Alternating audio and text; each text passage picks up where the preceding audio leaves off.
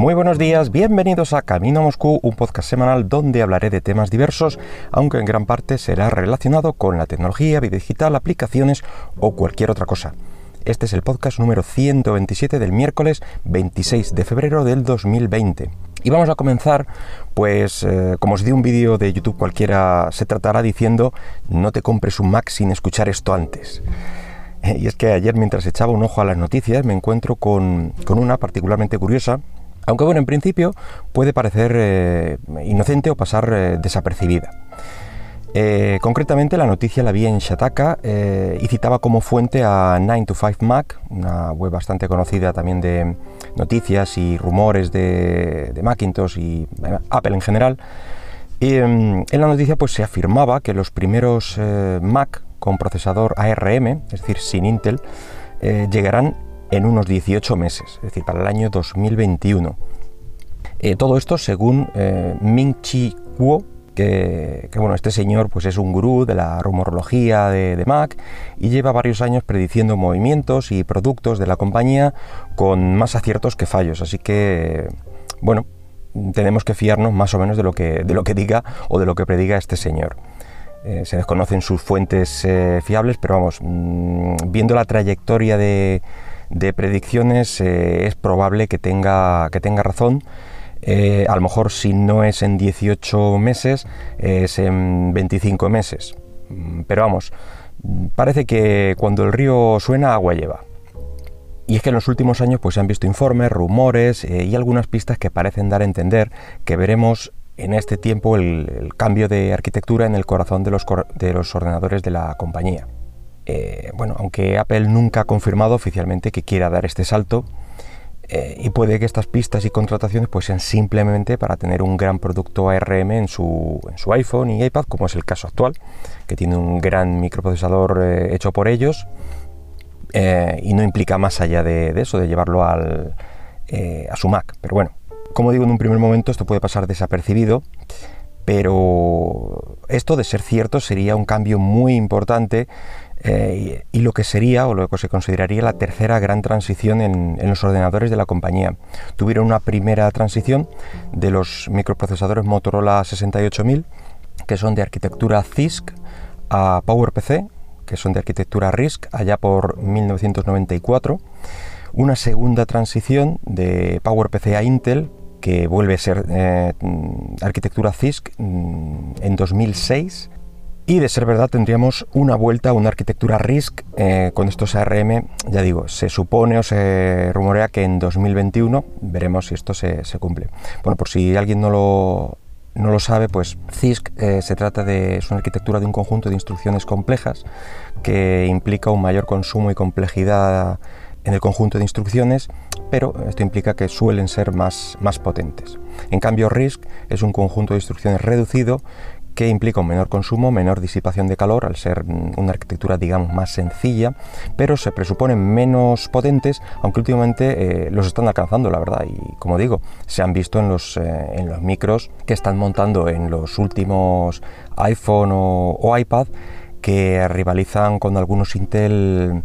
eh, no de los i7 más potentes, pero bueno, de una gama media normal, pues ahí, ahí le andan. La primera implicación para Apple sería que ellos mismos fabricarían sus microprocesadores y tal y como están haciendo desde hace años, como digo, con sus iPhone y iPad. Por añadidura, eh, dejaría de, de, ser una entrada de dinero a, Intel, pues más o menos importante, aunque bueno, en teoría no están vendiendo una, brutalidad de, de Macs, pero bueno, pues eh, digamos que es un cliente importante que, deja de, montar Intel. Como digo, una segunda implicación sería que la compañía tendría que adaptar tanto el sistema operativo como todas las aplicaciones que desarrollan ellos mismos, que no son pocas, pues eh, le tocaría eh, recompilarlas. bueno, es lo que ocurre normalmente cuando realizas un cambio de arquitectura tan importante. Esto ya lo hicieron con, con el paso de PowerPC a Intel, donde intentaron hacerlo lo más sencillo posible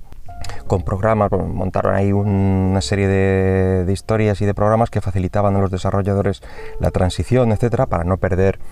pues todo lo que ya tenían, es decir, eh, imagínate, pues era conocida en aquel entonces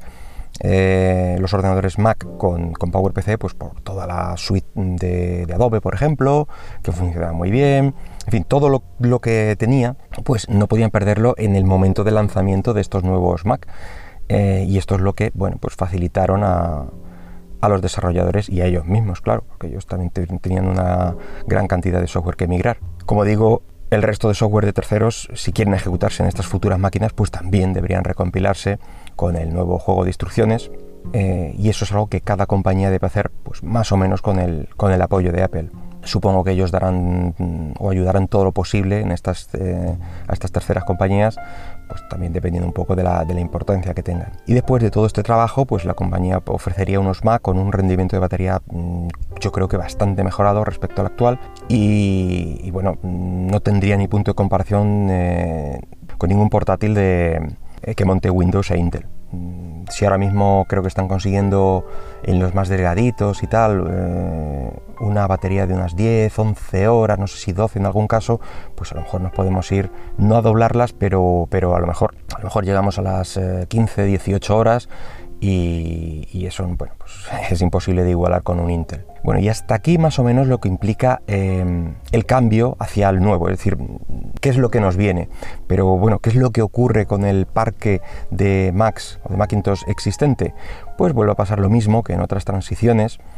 eh, que, las he comentado antes en ese par de transiciones, y alguna que otra intermedia, que aunque no fue tan profunda, también tuvo las mismas consecuencias.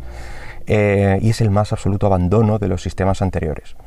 se vio con los eh, Mac con PowerPC. Yo el anterior no lo, no lo, vi o no lo vi de primera mano, pero el de mm, el cambio de PowerPC a, a, Intel sí que lo vi y, son ordenadores con software totalmente estancado desde hace 15 años. Eh, bueno, pues con los evidentes problemas de seguridad que esto implica y tal y como comentamos con el fin del soporte de Windows, cuando un sistema conectado deja de tener soporte y según se van descubriendo vulnerabilidades, pues queda más expuesto y es más inseguro. Eh, pues este es el caso. Mm, son máquinas que estaban conectadas, eh, no son máquinas aisladas eh, con una labor concreta,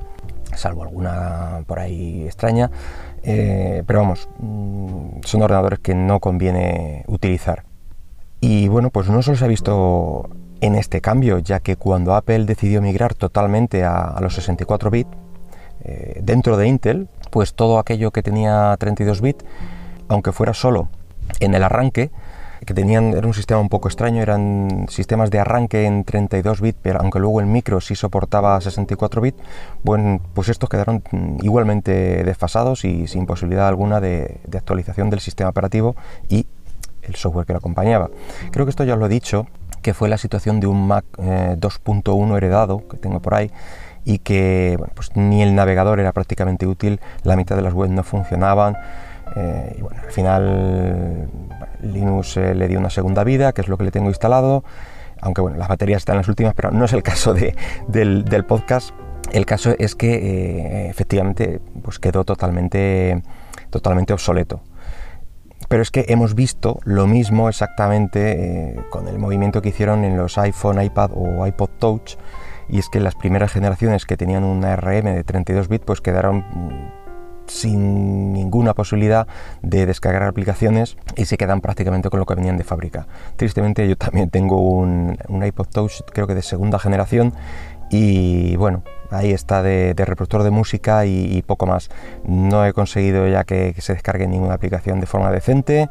Mm, sigue funcionando bien para lo que estaba, pero digamos que no como eh, no para ejecutar aplicaciones. Y conociendo todos estos precedentes, estoy convencido que, Apple pues, se volcará completamente con su nueva arquitectura y no mirará atrás. Esto es así, es como funciona Apple. Eh, no es ni bueno ni malo, quizá malo para los que lo posean, bueno para la nueva arquitectura, porque tiene todo el apoyo y, sabes que, mm, que, tiene vida, pero bueno, hasta que, hasta que se la quitan. Y es que pues ya no habrá más actualizaciones ni soporte, salvo lo que estipule su licencia de software, que yo creo que como viene con el hardware preinstalado, el, sistema operativo y tal, no creo que tenga eh, nada más allá que el soporte técnico del propio hardware. Y ahí, ahí voy realmente con lo, de que con lo que decía al principio de espérate y no compres ningún Mac. Eh, no vaya a ser bueno, es que en un año y medio tu inversión quede obsoleta y sin posibilidad de actualización.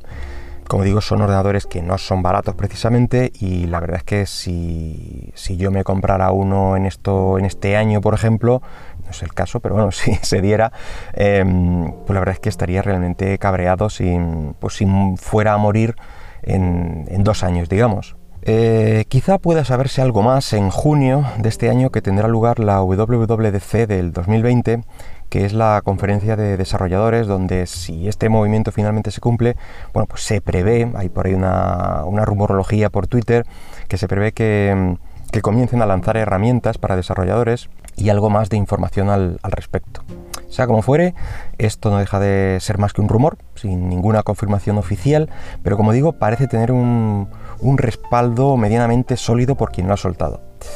Así que bueno, pues nada más por hoy. Espero que el podcast haya sido de tu agrado y si lo deseas puedes dejarme algún comentario por Twitter en arroba camino moscú. Hasta luego.